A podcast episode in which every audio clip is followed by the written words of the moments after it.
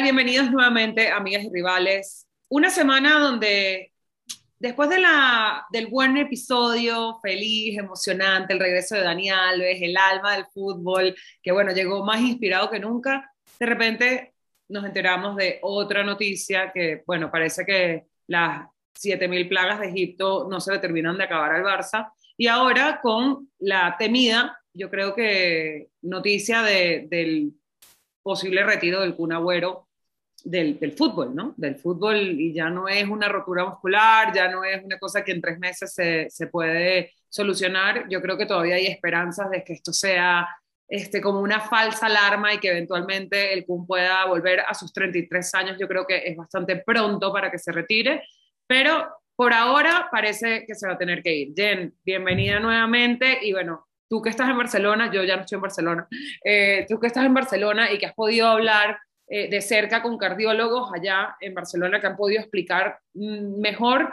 cuál es esta situación y por qué pasa esto, cada vez más seguido lo vemos eh, dentro de los atletas de élite y sobre todo los futbolistas. Lo vimos con Eriksen en la pasada Euro también y es temible, ¿no? Porque aquí hay algo que, que se está dejando pasar desapercibido que hace que estos atletas lleguen a, este punto de arritmias cardiovasculares que los lleva a un retiro prematuro y en algunos casos a, situaciones mucho peores. ¿Qué tal, Ewe? Es un gusto saludarte y sí, como decías, pues es un, es un tema bastante complicado y que la verdad no quisiéramos hablar de, de este, estas situaciones, ¿no? Porque cuando dices fútbol, pues estás hablando de gente, de gente joven, de, joven, deportista, que en realidad no tendremos por qué preocuparnos que sufrieran este tipo de, situaciones, ¿no? Y, y, lo que decías, justo después de que se diera esa situación con el Kun Agüero, fue, un, fue el 30 de octubre, justo en el partido contra, contra el Alavés, cuando se tocó el pecho y se quedó quieto, llamó a los servicios médicos y, pudieron, eh, pues, llevárselo incluso hasta de pie, ¿no? Sacarlo del, estadio, llevarlo directamente al hospital para hacerle algunas pruebas en un, algo que no quedó tanto como alarmante en primera instancia como lo que le pasó a Eriksen, ¿no? Que lo vimos desvanecerse en el, en el terreno de juego.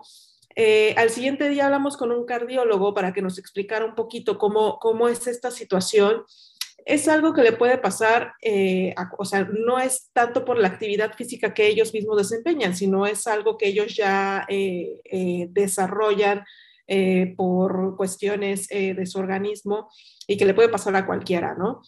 Pero, por ejemplo, nos hablaba este cardiólogo de la diferencia de lo que fue lo de Eriksen, que sí llegó a, desvanecerse, y la reacción del Kun Agüero, ¿no? Que el Kun, en cuanto sintió un poco de mareo, paró la actividad física y, e intentó hacer eh, algo, ¿no? Llamó al, al, servicio médico, le avisó a sus compañeros, a los que estaban cerca, que algo pasaba, ¿no?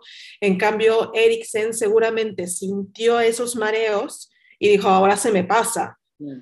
Y llegó a desvanecerse, que es lo más complicado en ese momento, ¿no? El, desvanecimiento y el poder controlar eso porque él está fuera de sí y, es cuando estas arritmias le pueden dar como, eh, eh, bueno, esta situación que le pasó al, danés, ¿no? Que lo vimos ahí un poco convulsionándose en el, en el terreno de juego, pero eh, la, la, situación se da, es una cuestión totalmente cardíaca, las arritmias pueden ser distintas, diversas, o sea, no siempre son, son iguales. Eh, por eso se le está haciendo ese estudio al, al cuna, bueno, ¿no? Para determinar qué tipo de arritmia es. Ya había sufrido alguna eh, durante su carrera y le habían dicho que era benigna, era algo pasajero, algo que le había pasado puntualmente, que a cualquiera le podía pasar por eh, ritmos, por estrés, por eh, cualquier situación que, en su vida personal estuviera viviendo.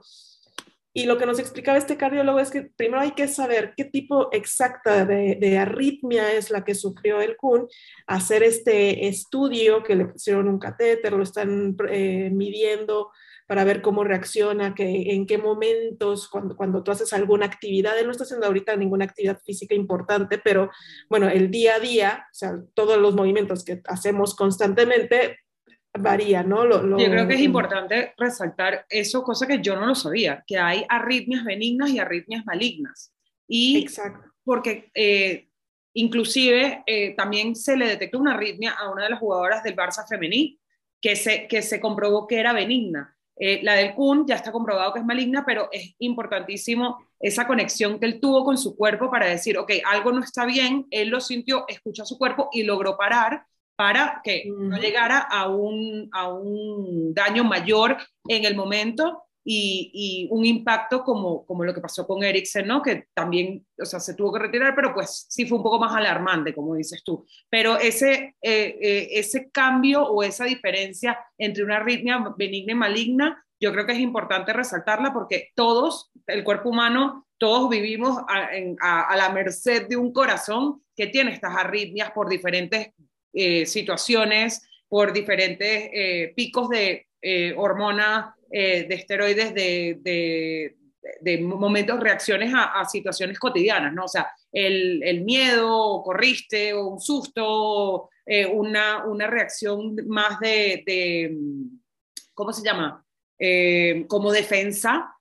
por ejemplo, en inglés se le dice fight or flight, o sea, cuando tu cuerpo está en fight or flight mode es porque tu cuerpo está generando toda la hormona del estrés, llevando esa, esa energía para tú poder lograr sobrevivir. Y es por eso que, cuando, y eso es una arritmia benigna, ¿no? Eso eh, es lo que pasa, por ejemplo, cuando te están persiguiendo.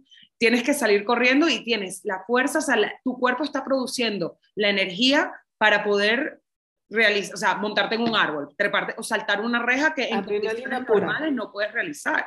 Sin embargo, pasa en deportistas, y yo creo que también está un poco eh, malentendido, que esto es un, un tema de porque el, el, esfuerzo adicional que los atletas de élite eh, le dan al corazón por, por ese máximo rendimiento físico. Vamos a hablar un poquito más de detalle eso con respecto a lo que te explicó el cardiólogo. Sí, lo que decíamos, ¿no? Hay muchos deportistas que les ha pasado esta misma situación y no es por la, por la actividad que tenían, sino por, por la condición de su corazón. Y muchas, en, muchas, en algunas ligas se prohíbe que este tipo de, de deportistas que ya hayan sufrido este tipo de arritmias sigan jugando, aunque sea benigna. Claro, porque puede ser una precondición, ¿no? Claro, pero hay, hay otras que sí lo permiten, que pueden jugar con un desfibrilador y pueden estar en, en actividad eh, profesional en activo, ¿no? Eh, que en España podría suceder esta situación, o sea, del Kun Agüero, si, si en dado caso los doctores le dicen, mira, pues te ponemos un desfibrilador y puedes seguir eh, haciendo el ejercicio a nivel profesional, pues en España sí podría jugar, cosa que no sería permitido en, Inglaterra o en Italia. ¿Qué es un desfibrilador o desfibrilador? O sea, yo lo he visto, lo he visto, ¿sabes? Uno lo ve como en los aeropuertos y en las estaciones de tren, pero ¿qué exactamente? No, les ponen un catéter. Eh, a ver, tampoco soy médica, o sea, el, doctor me lo explicó a grandes no, rasgos. Pues, señores, esto de la medicina, trataba de, de las hormonas y el estrés y... les ponen un catéter donde van este, como nivelando, ya sabes cómo va corriendo el, flujo sanguíneo. El ritmo cardíaco.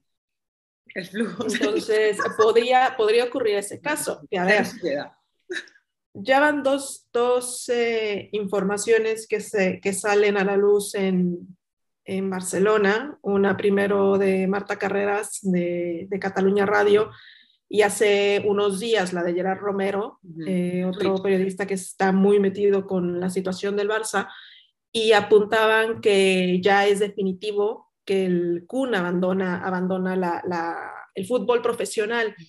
El Barcelona ha salido a desmentirlo, eh, tanto el club como tal, como eh, Xavi cuando se le preguntó después del partido ante el español, se le preguntó por el Kun Agüero, dijo que no sabía dónde se había salido esa información, que él sigue en... en, Sí, sí, sí, él, sigue eh, con los doctores, que en teoría podría regresar, si todo sale bien, el primero de febrero del próximo año, ¿no? Tres meses le dieron de baja en lo que se le hacía toda esta revisión cardíaca.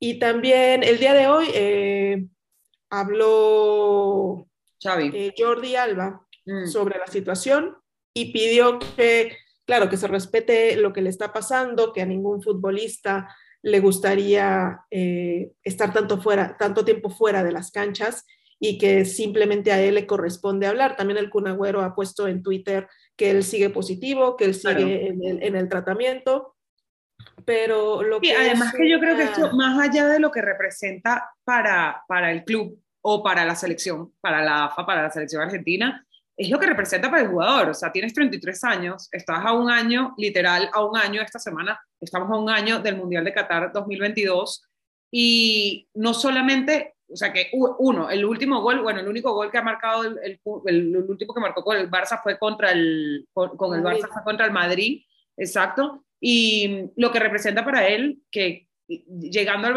al, Barcelona no ha podido jugar por, por la lesión muscular en agosto, lo que representa viendo hacia adelante a lo que pudiese ser su último mundial con la selección argentina y lo que representa para ti a nivel personal y emocional que no porque tú estás decidiendo retirarte del fútbol, sino porque te veas obligado a retirarte del fútbol, ¿no? Es, es, un tema que, que, sí hay que tener muchísima sensibilidad de lo que se especula o lo que se, la información que se dice sin realmente estar confirmada. Todavía el CUN no lo ha confirmado. Aquí lo que saltaron las alarmas fue que después de estas informaciones, uno de sus excompañeros del Manchester City, este Samir eh, Nasri, dijo que confirmó en la televisión francesa que, que sí, que el Kun le había dicho que, que se tenía que, que, retirar. Esto lo dijo su, su, compañero justo el mismo día que ya Romero sacaba la información de, de, que ya se iba a anunciar esta semana que el Barça dijo que no y que sí, no hay programada esta semana eh, ninguna, ninguna conferencia del Kun Agüero. Eh, su, su, ex compañero del Manchester City, pues también confirma de alguna forma eh, la noticia, ¿no? Todas estas especulaciones que se están haciendo. Y lo que decías es un jugador de 33 años que tiene que ver más allá ya de, de lo profesional, ¿no? Sino lo que el corazón le está marcando. que tu vida, ya depende de tu vida. Y al final, a ver, es difícil si no habías decidido retirarte, pero tiene 33 años, tiene 20 campeonatos en su historia, ha sido subcampeón con Argentina. Le falta el eh, mundial, le falta el mundial como a Messi. Claro, pero fue subcampeón ya, ¿sabes? O sea, ha estado cerquitita. Vale, perfecto, en, 2014. con el City consiguió lo que no está escrito. Eh, a ver, pudo desempeñar una, una carrera brillante dentro de las canchas. No es, no es, no es como si fuera un joven que de repente le detecta. Se te trunca la carrera empezando, claro. Exacto, que fuiste, eres la promesa del Barcelona para que sí puede ayudar mucho al Barcelona al Kun Agüero si se recupera, perfecto, sí, sí, es un, es un delantero que, que el barcelonismo lo está clamando, ¿no? O sea, que sabía que le podía aportar mucho y, se vio, ¿no? En el, partido en el que entró después de la lesión, que fue justo el clásico contra el Real Madrid, fue el que anotó el gol. Y, claro que la gente está esperando eh, ver al, al, argentino en las canchas, pero la salud es primero y también él podría agradecer, bueno, él puede agradecer todo lo que ha, lo que ha conseguido en el fútbol, ¿no? O sea, como profesional. Claro, eso sin duda. Yo creo que ahorita es, eh, es un poco una lección de, vida para, no solamente para, para, otros futbolistas, sino también lo que, lo que se ha vivido. Es cómo las, las federaciones, cómo los clubes, cómo los, los organismos que gobiernan los deportes de élite pueden ayudar a prevenir esto de antemano. Vamos a hablar un poquito de, de eso. Eh, ¿Cómo lo prevenimos? Eh, a, un punto que no tengas que llegar a, a, verte eh, teniendo que retirarte de, de, tu carrera de esta manera, sino, ok, vamos a trabajar en el físico, vamos a trabajar en el rendimiento de los atletas de manera de que este, este tipo de situaciones se reduzcan. Porque yo creo que es tanto la parte psicológica del jugador como la parte física, que sabemos perfectamente que cada temporada, cada vez que llega un fichaje nuevo a cualquier club, se les hace todo el examen médico, eh, cada temporada, cada, cada vez que regresan de vacaciones, se les hace todo el cuadro eh, de vital, de cómo están sus, sus, signos vitales, cómo está el rendimiento, cómo están a nivel, a nivel cardiovascular. Sin embargo, y hoy en día obviamente nos enteramos muchísimo más por la tecnología, por las redes sociales, porque la información corre muchísimo más rápido, pero esto es algo que viene pasando en deportes de élite y, ahorita voy a contar una historia personal desde hace muchísimo tiempo y yo tengo dos personas muy cercanas a mí que, que murieron eh, de, de, un cardiac arrest este, de esta manera y eran personas súper sanas, eh, dices como que, wow, o sea, cómo esta persona que es la persona más fit que conozco llega a, este punto donde tu corazón literal dice, no aguanto más. Entonces, ¿hasta qué punto eh, podemos decir, sí, es sano el, el, rendimiento físico o el rendimiento cardiovascular que tienen los atletas de élite? ¿O dónde está la línea en que estás cruzando ese, ese límite? Porque al final del día, pues el corazón es un músculo que, que le estás bombeando eh, eh, sangre y llega un punto donde peta, ¿no? Literal peta y en el caso de Mike y Inés, mis dos amigos que fallecieron por situaciones similares, eh, los dos eran atletas y, y fue así, o sea, llegó un momento donde el corazón dijo, no puedo más. Y es una persona que consideras que es la persona más sana y más health, eh, o sea, como que enfocada en su salud y en el bienestar físico. Entonces, ¿cómo pueden los clubes, las federaciones ayudar a disminuir esto, porque yo creo que también la, parte psicológica eh, juega un rol bastante importante aquí, ¿no? Estar siempre queriendo más, más, puedo más, sobrepasar tus límites físicos, eh, que creo que va muy relacionado con la parte psicológica de, de, de, sobre todo un atleta de ese nivel que dicen, wow, yo tengo que estar en mi máximo nivel el mayor tiempo posible porque la carrera del atleta de élite es relativamente corta, ¿no? O sea, estamos hablando de 33 años. A los 33 años en cualquier otra carrera te está empezando, estás empezando tu carrera profesional prácticamente. Entonces, ¿cómo, qué, qué podemos hacer? ¿O qué, qué opinas tú de que deberían hacer inclusive los clubes o las federaciones para evitar este tipo de, de situaciones a futuro? Es un tema eh, complicado para algunas, algunos clubes, por ejemplo, o, para estos atletas de élite, porque, bueno, lo vemos, lo voy a enfocar más o menos en el, en el fútbol. Eh, hay nuevas tecnologías, sí, ya aplicadas para poder desarrollarlas individualmente en cada jugador, porque antes se entrenaba todo el equipo de la misma manera, todos o sea, era como muy acomótico. Sí, sí. Y cada vez, cada vez eh, esta tecnología se está abriendo más para que ya sea todo individualizado porque cada cuerpo es distinto y porque cada jugador va a requerir cosas distintas, ¿no? Incluso ya se, se utilizan los corpiños estos en los hombres para, para que tienen los chips para detectar lo que, lo que decíamos, los cardíacos, de cómo se están, cómo está desarrollando cada uno de, de ellos, ¿no? Y aún así está pasando, ¿no? O sea, a pesar de que ya se tienen estas tecnologías individualizadas que deberán eh, cada vez ir evolucionando más para saber más, hay que hacerles estudios, estudios eh, no solamente cuando inicia la temporada, sino constantemente. Pero ahora estamos hablando de clubes de élite como, no sé, ahora mismo el Barcelona, ¿no? Pero no sé si un Rayo Vallecano, si un, eh, incluso un Sevilla tengan el nivel económico para poder realizar esa, esas, esos eh, estudios constantemente y poder comprar esa tecnología, porque al final cada club o la, la misma liga tiene que comprar esas tecnologías para poderlas repartir para todos los equipos.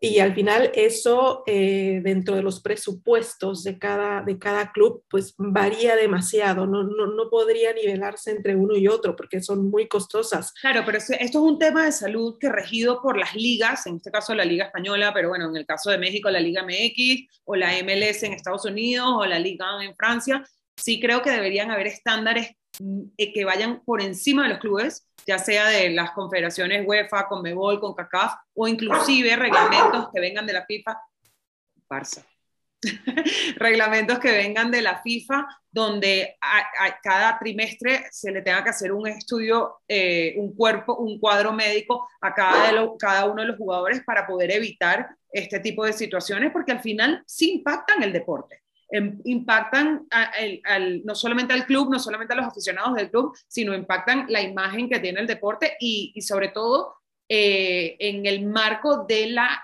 de la um, ignorancia.